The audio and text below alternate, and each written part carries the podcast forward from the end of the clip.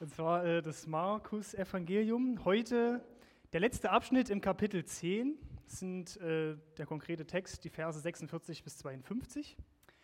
Ihr könnt es gerne erstmal an der Präsentation mitlesen und ich lese das einfach erstmal direkt zum Start vor.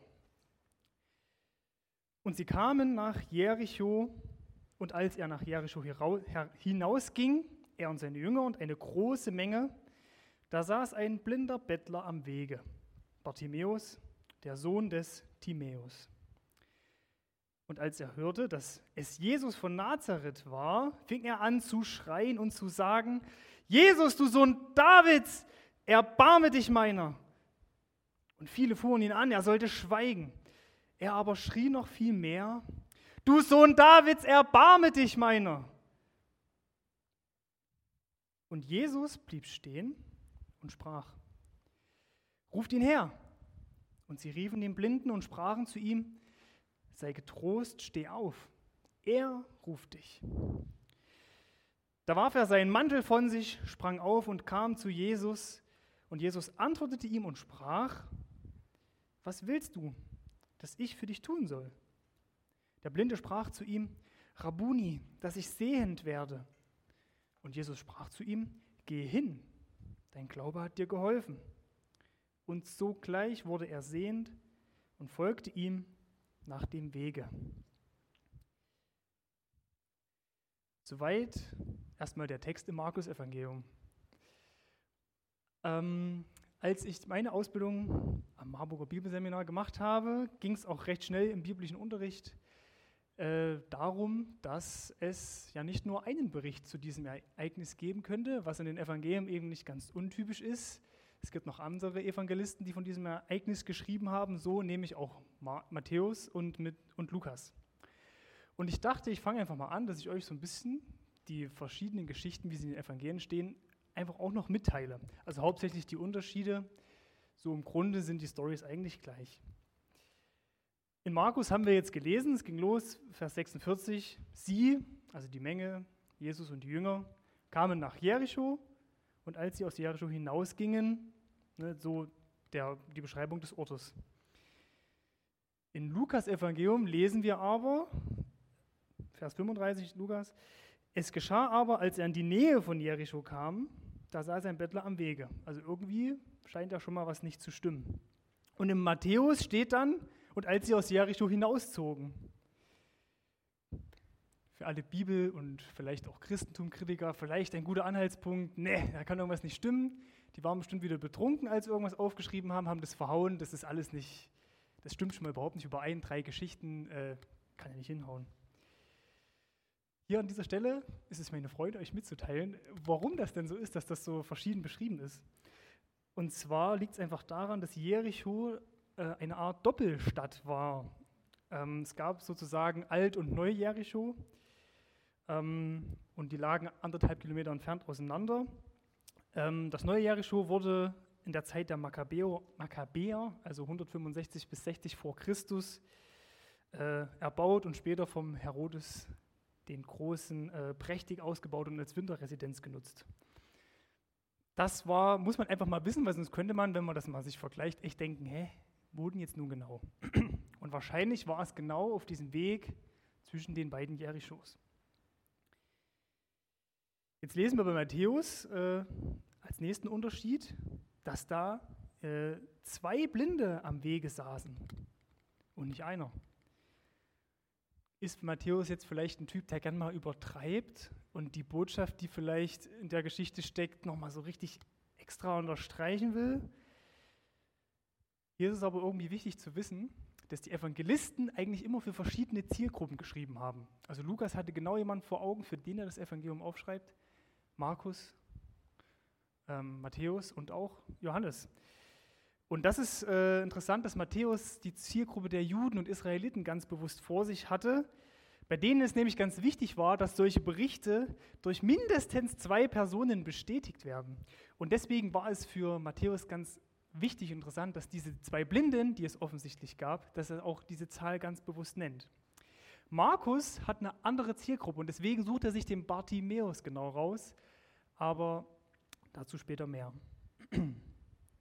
Es gab also zwei Blinde eigentlich, die das Augenlicht zurückgeschenkt bekommen und die diesen Bericht dann bestätigen konnten. Interessant ist auch die Frage, warum, ich sage jetzt mal, äh, unser Bartimäus in der Markus-Geschichte, also es ist natürlich jetzt interessant, hat der vielleicht wirklich eine tragende Rolle gespielt und dem anderen Blinden so gesagt, ey, das ist Jesus, ich weiß, das ist der Sohn Davids. Und der andere Blinde hat ihm einfach nur geglaubt und dann haben sie halt zusammengeschrien. Also das wissen wir nicht, aber für Markus war es auf jeden Fall wichtig, Bartimäus zu betonen. Was noch unterschiedlich ist in den Berichten im Lukas-Evangelium, forscht Bartimäus auch noch nach, wer denn da kommt. Ich finde, das ist eigentlich nur ein Detail. Lukas beschreibt gerne mal ein bisschen detaillierter. Er ist ja schließlich blind.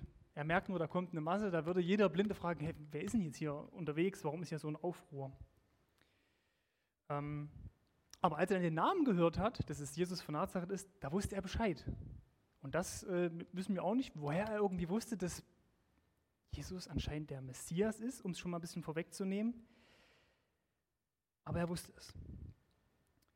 Was noch interessant ist, was im Lukas-Evangelium steht, dass Jesus den Leuten befohlen hat, ihn richtig hinzuführen, den Bartimäus zu ihm. Und da dachte ich irgendwie, das ist auch eine interessante Methode von Jesus, diese Leute, die so aggressiv, pst, Junge, halt mal die Schnauze, jetzt ist, störst du so, dass er denen dann sagt, holt ihn zu mir.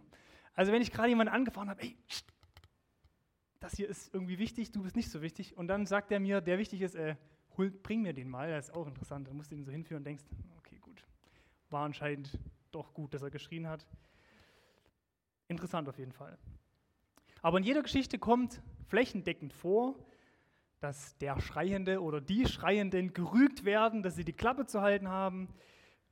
Und bei Lukas wird sogar noch erwähnt, dass es genau die Leute waren, die da gesagt haben, jetzt sei mal leise, die diese Menge angeführt haben, also diese vorne dran standen, die vielleicht am nächsten Ort, wo Jesus wirkt, richtig die besten Plätze haben wollten, äh, die bewusst auch von den umstehenden Zuschauern gesehen werden wollten. Guckt mal hier, ich bin mit Jesus unterwegs.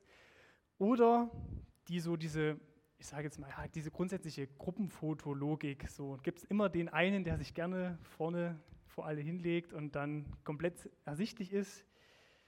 Lieber nicht so in der letzten Reihe stehen, zwischen zwei Köpfen, Schatten, unscharf. Geht mir manchmal leider so, weil ich sehr groß bin und oft ganz hinten reingesteckt werde. Aber das wollten die nicht, die da vorne langgelaufen sind. Und die meinten dann hier, Jesus kommt, sei still, Gut, jetzt haben wir das Ereignis so aus drei verschiedenen Berichten ein bisschen zusammengesetzt. Ihr habt sicherlich auch schon ein Bild im Kopf und die Geschichte ist ja auch an sich nicht ganz, ganz unbekannt, aber ich möchte trotzdem nochmal die Geschichte jetzt visuell wiedergeben, sage ich mal. Also ich erzähle euch das nur, ihr könnt es euch gerne nochmal vorstellen. Grundsätzlich die Situation, viele Menschen sind unterwegs. Entweder einfach als Pilgerer auf dem Weg nach Jerusalem, weil das Passafest bevorstand, oder bewusst mit Jesus unterwegs. Und auf diesem Stück zwischen den Städten, die Leute sind in Gespräche verwickelt, man ist halt einfach auf dem Weg oder konzentrieren sich auf die äh, Anstrengungen der Reise, Fuß für Fuß setzen. Das Ziel ist auf jeden Fall klar, die Richtung Jerusalem, das innere Ziel steht fest. Und man ist an der Seite von Jesus, diesem besonderen Mann. Also ein Strom von Menschen, am Rande unwichtige Menschen, aber die Richtung ist klar. Gerade aber dann in diesem ganz klaren Weg von außen eine Störung. Irgendwelche Bettler, die schreien los. Einer von ihnen, Bartimäus, Jesus, du Sohn Davids, erbarme dich. Das ist unangenehm, das kann man sich richtig vorstellen. Stört uns ja auch schon zum Teil, also mich, wenn jemand heruntergekommen ist auf der Straße unverständlich nuschelnd, also vermeintlich leise, irgendwas von uns will. Das ist manchmal auch schon so, hm, was soll ich jetzt machen?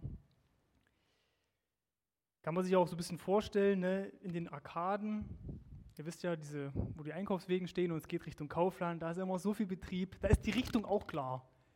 Rein in den heiligen Supermarkt. Und wenn, stellt euch mal vor, da sitzen am Rand irgendwelche Leute und die schreien los, hilft uns, hilft uns. Das ist unangenehm einfach. Ist, also wenn ich mir das vorstelle, ist das irgendwie unangenehm, weil keiner fühlt sich auch verantwortlich. Es ist ja, ich will doch nur einkaufen, habe noch viele Termine. Genau. Leute nehmen sich dann diese Situation an und sagen, hier, ey, seid mal leise, es stört, lasst meinetwegen eure Bettelkappen noch stehen, aber seid still. Es hilft aber nichts, denn es wird trotzdem weitergeschrien. Scheinbar ist irgendetwas lebenswichtig, warum die denn so schreien. Und ich glaube, dass das in diesen Rufen von Bartimäus und dem anderen Blinden, dass da einfach eine Überzeugung gesteckt haben muss. Und dann stellt er Jesus vor, im Zentrum der Masse, eventuell so im Talk mit seinen Schülern. Er hört es und er bleibt stehen. Also ich kann mir gut vorstellen, wenn du bei den Arkaden in diesem Einkaufsflow stehen bleibst, dann kriegst du erstmal einen Einkaufswagen in die Hacke. Die Leute gucken dich komisch an, hä, was willst du jetzt? Geh doch an Rand oder so. Ähm, eventuell gibt es eine Art Massenkarambolage. Aber Jesus bleibt ganz bewusst in dieser Bewegung, dieser Masse stehen.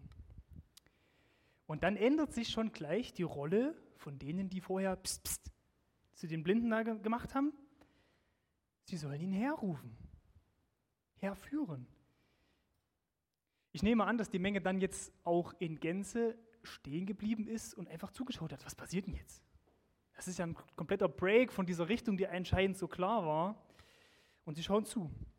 Sie beobachten, wie blinde Leute aufspringen, oder jedenfalls Bartimäus, und stell mir vor, wie Bartimäus so durch die Masse irgendwie an alle möglichen Leute aneckt und irgendwie eventuell geführt, eventuell weiß er, ah, die rufen mich her, in eine Richtung stolpert und auf einmal dann auch stehen bleibt und vor Jesus ist, den er nicht sieht, aber irgendwie muss ihm klar geworden sein, ah, jetzt, jetzt stehe ich vor Jesus.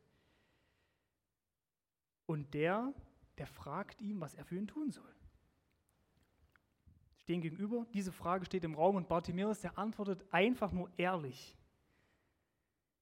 Er bittet um Heilung, dass er wieder sieht, spricht ihn als seinen Lehrer an, als jemanden, dessen Wort und Lehre er schätzt. Und es geschieht ein Wunder, sofort. Und Bartimäus, der eh gar nichts hatte, geht einfach mit Jesus mit. Er wird sein Nachfolger.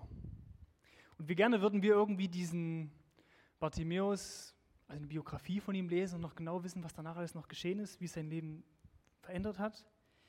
Aber darum geht es nicht. Und darum geht es auch Markus nicht, wenn er diese Geschichte uns aufschreibt. Markus setzt mit seiner Art, diese Geschichte zu berichten und so wie er es in seinem Evangelium platziert, ganz bewusste Aussagen. Und ich möchte jetzt noch ein bisschen darauf eingehen, warum er die Sachen so darstellt, wie er sie eben darstellt und was seine Botschaft ist. Und es fällt auf, dass äh, in dieser Geschichte ganz viele Paradoxons, Paradoxon, kommt da noch ein S? Egal, vorkommen. Und zunächst ist es einfach der Fakt, dass ein Blinder hier die Person ist, die den meisten Durchblick hat und einfach schon weiß, wer Jesus ist. Er ruft, du Sohn Davids. Und damit spricht er dieses klare Versprechen an, was den Juden von Gott gegeben wurde, dass der Messias ein Sohn Davids ist. Markus legt in seinem Evangelium Wert darauf, herauszustellen, wer Jesus ist, nämlich der Messias, der Sohn Davids, der Versprochene. Aber Bartimäus, der Blinde, der es nicht sehen konnte, wusste es trotzdem. Sogleich wurde er sehend. Vieles im Evangelium äh, dreht sich genau darum, wer Jesus ist. Und Bartimäus ist der, der es mit seiner Geschichte indirekt mitteilt. Der Messias, der fähig ist, auch zu heilen, zu retten. Was noch interessant ist, paradox zum ganzen Markus-Evangelium, Markus nennt eigentlich fast nie Namen. Es gibt immer nur den reichen Jüngling, Gelehrte. Es werden eigentlich nie Namen genannt, aber hier sogar zweimal der Name von Bartimäus. Bar Timäus heißt Sohn des Timäus. Also es ist doppelt genannt, einfach, dass es Bartimäus ist. Eigentlich könnte man denken, unwichtig, aber es zeigt einfach, dass Markus wichtig ist, dass er sagt, diese Person ist so wichtig, dass man den Namen zweifach nennt, weil er eine Haltung an den Tag legt, die wichtig ist. Markus ist auch das kürzeste Evangelium, also er wählt seine Worte wirklich mit Bedacht und nennt hier diesen Niemand eigentlich einen Bettler zweimal eigentlich bei seinem Namen. Er erklärt sogar den Namen, also es ist sehr untypisch. Und es unterstreicht die Wichtigkeit der Person und seiner Haltung. Das Dritte, was mh, hm, paradox ist, ist so das Verhältnis von Reichtum und Nachfolge. Wir haben ja jetzt im Kapitel 10, was grundsätzlich ein Kapitel ist, wo Markus das Thema Nachfolge eigentlich behandelt, ging es los mit der Geschichte, dass ein Reicher zu Jesus kommt und fragt, was er tun soll. Er hat alle Gebote schon gehalten und Jesus sagt, verkauf deinen Besitz und gib es den Armen. Bartimäus jetzt im Gegensatz zu dem Reichen kommt mit komplett leeren Händen. Er hat überhaupt nichts. Und Jesus fragt diesmal ihn, was er für ihn tun kann. Das unterstreicht auch, dass Markus herausstellt, dass das Evangelium wirklich die Aussage hat, dass die Ärzten die Letzten sein werden oder andersrum. Und auch vorher die Geschichte äh, in der Predigt, die Christian letzte Woche gehalten hat, wo dieses Dienen auch auf den Kopf gestellt wird. Dass es nicht die Tyrannen sind, die herrschen, sondern wer Erster sein will, soll dienen. Auch etwas, was irgendwie umgedreht ist, was wir in unserer Welt, in unserer Normalität nicht so kennen. Und als vierten Punkt, den, der irgendwie paradox ist, ist das, dass die Masse Jesus nachfolgt oder vorangeht oder alle auf dem Weg sind mit Jesus. Man könnte denken, die folgen alle Jesus nach. Aber der, der im Endeffekt Jesus nachfolgt, ist der, der am Anfang sitzt Und was auch noch spannend ist, dass im ganzen Evangelium die Leute, die zu Jesus kommen und ihm nachfolgen wollen, zum Beispiel der Besessene in den Höhlen oder auch der Jüngling, der dann, äh, der reiche Mann, der mit betröppeltem Haupt weggeht, weil er irgendwie weiß, er kriegt das nicht hin, oder der Besessene, der nachfolgen will, und Jesus sagt, nein, du äh, folge mir nicht hier direkt mit mir nach, die schickt Jesus weg. Aber diesen Bartimäus, der, der nichts, wirklich gar nichts hat, der sitzt und einfach nur hört, oh, jetzt kommt Jesus, jetzt spreche ich ihn an, der ist es, der im Endeffekt mit Jesus mitgeht.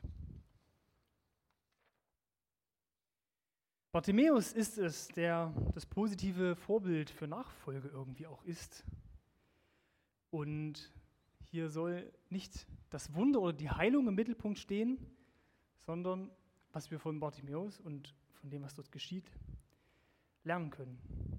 Markus verbindet jetzt diese Geschichten. Vorher waren es auch direkt die letzten Verse vorher die Jünger,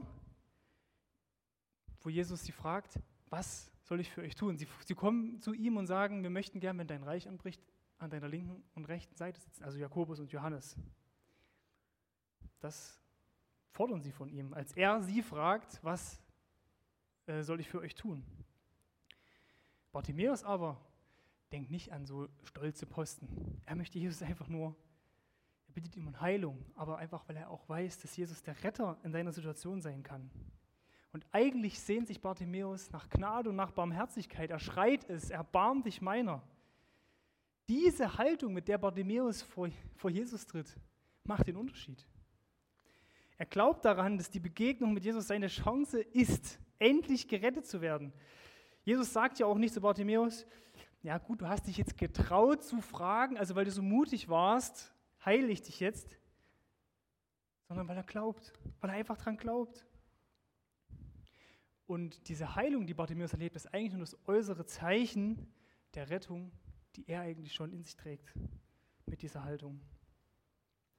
Weil er weiß, dass er die Barmherzigkeit Jesu braucht und dass er ihn darum bittet, dass Jesus sich erbarmt. Und diese Barmherzigkeit, um die er bittet, ist nichts für einen reichen Mann, der alle Gebote gehalten hat, der so viel Sicherheiten hat,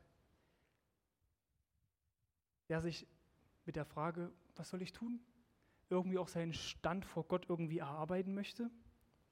Oder ist auch nichts für, ich sage jetzt mal, die stolzen Jünger, Jakobus und Johannes, dass sie gerne, wenn Jesus seine Herrschaft antritt, an seiner rechten und seiner linken sein wollen die nach Ehre fragen. Barmherzigkeit ist was für blinde Bettler. Und das ist für uns, für uns und für die, die das Markus-Evangelium lesen sollten, das Paradebeispiel dafür, wie das Evangelium funktioniert. Ein blinder Bettler tritt vor Jesus und bittet um Barmherzigkeit. Und sie wird ihm gewährt und er folgt nach. Markus zeigt, dass Bartimäus ein Vorbild ist. Und wenn wir die Situation aus der Sicht eines Blinden sehen, so können wir das Evangelium auch besser verstehen. Jemand, der zwar blind ist, aber nicht durch große Leistungen, seinen Besitz, seine Sicherheiten oder sonstiges geblendet ist. Der nicht geblendet ist, wer er eigentlich ist, nämlich jemand, der nichts hat. Jemand, der Rettung braucht, der Barmherzigkeit braucht, der es eben nicht alleine schafft. Und er weiß das und er weiß, dass seine Rettung in Jesus liegt. Und das sind irgendwie schnell für uns und für mich auch persönlich Hindernisse, Jesus nachzufolgen. Meine Sicherheiten. Dass ich nicht erkenne, dass ich eigentlich Barmherzigkeit brauche. Dass ich mich einfach sicher wäge in dem, wie ich im Leben aufgestellt bin, was ich alles kann. Ich habe eine Frau, also Gemeinschaft. Ich habe einen guten Job, ich verdiene Geld.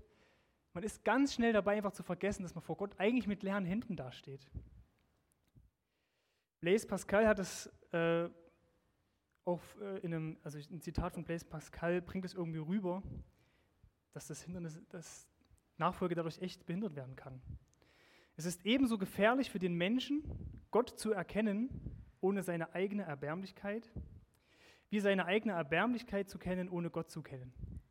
Also Erbärmlichkeit steht jetzt hier nicht für das Böse und Schlechte in uns. Es ist einfach der Fakt, dass wir vor Gott nichts leisten können dass wir nicht aus eigener Kraft einen guten Stand vor ihm irgendwie uns erarbeiten können. Und ich gerate da irgendwie so schnell herein und das frustriert mich so oft, dass ich immer mehr Gott in den kleinen Dingen vielleicht eher weglasse und so, wenn es mal dann doch brennt, dass ich sage, Gott, mit leeren Händen stehe ich vor dir, ich brauche dich jetzt, erbarm dich meiner. Aber dass das eine grundsätzliche Haltung ist, die wir irgendwie anstreben sollen. Dass das ist, was das Evangelium irgendwie auch transportiert, dass gerade die, die ist leicht, die haben es einfach leichter, denen es bewusst ist, dass sie vor Gott nichts aufbringen können, dass die Gnade einfach Gnade ist. Und ich möchte euch ermutigen, dass ihr euch aufmacht, dass ihr zu Jesus tretet mit der Haltung, dass er sich über euch erbarmt, dass ihr ihn in die kleinen Winkel eures, eures Lebens einladet und dass ihr die neue Woche mit dem Bewusstsein startet, dass ihr abhängig von ihm seid. Und dass er euch dann vielleicht auch Barmherzigkeit und Gnade so schenkt, dass ihr euch daran genügen lassen könnt. Dass eventuell einfach auch Druck abfällt, von euch aus leisten zu müssen, dass der Heilige Geist übernehmen kann und euch eine Richtung gibt, was ihr wirklich tun sollt, eine Richtung gibt, wer ihr seid. Und dass ihr dabei nicht vergesst, dass Gott es ist, der euch rettet. Und dass es nicht das ist, was ihr tut, was ihr andauernd investiert, dass ihr sagt, ich mache den Dienst in der Gemeinde, ich spende doch. Also die christlichen Basics sind doch gegeben, ich bin doch auf der sicheren Seite. Im Endeffekt ist es nicht das, was das Evangelium sagt. Das Evangelium sagt Gnade. Unverdient, mit leeren Händen, einfach von Gott geschenkte Gnade. Und ich wünsche uns, dass wir Jesus als diesen gnädigen Jesus erkennen, dass wir ihn erleben, ihm so begegnen, so vor ihn treten mit dieser Haltung. Und das Schöne ist, und das macht für mich in dieser Geschichte so klar, ist wirklich, als Jesus diesen Ruf von Bartimäus hört, in diesem ganzen Flow, er bleibt stehen und er erbarmt sich. Und das ist für mich eine Zusage, das ist eine Verheißung, das ist ein Gott, an den ich glauben kann und will. Und ich wünsche euch, dass ihr das erlebt. Ein Gott, der sich über euch erbarmt, den ihr in den Dingen, die ihr bringt, als gnädigen Gott erlebt. Ich möchte zum Schluss jetzt noch, noch beten und dann singen wir noch ein Lied gemeinsam, wo es ein Stück weit auch darum geht, dass Jesus uns zeigen soll, wie er wirklich ist und dass so eine Geschichte von so einem Bettler, der eine Randfigur ist, der nichts hat, für uns eine Vorbildgeschichte sein kann.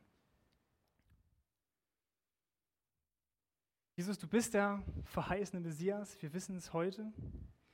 Wir waren vielleicht nicht in der Lage, dass wir im kulturellen Umfeld von Jesus und seinen Jungen erst erkennen mussten, was es bedeutet, wer du bist. Wir wissen sich und wir bekennen dich als den Messias, als unseren Retter. Du bist gekommen, um uns auch, wo wir manchmal blind sind, die Augen zu öffnen. Du bist gekommen, um die zu retten, die sich nicht selbst retten können. Und du bleibst liebevoll für uns, für uns stehen. Und ich bitte dich, dass du uns diese Wahrheit ins Herz gibst, dass du uns so begegnest. Wir preisen dich dafür. Amen.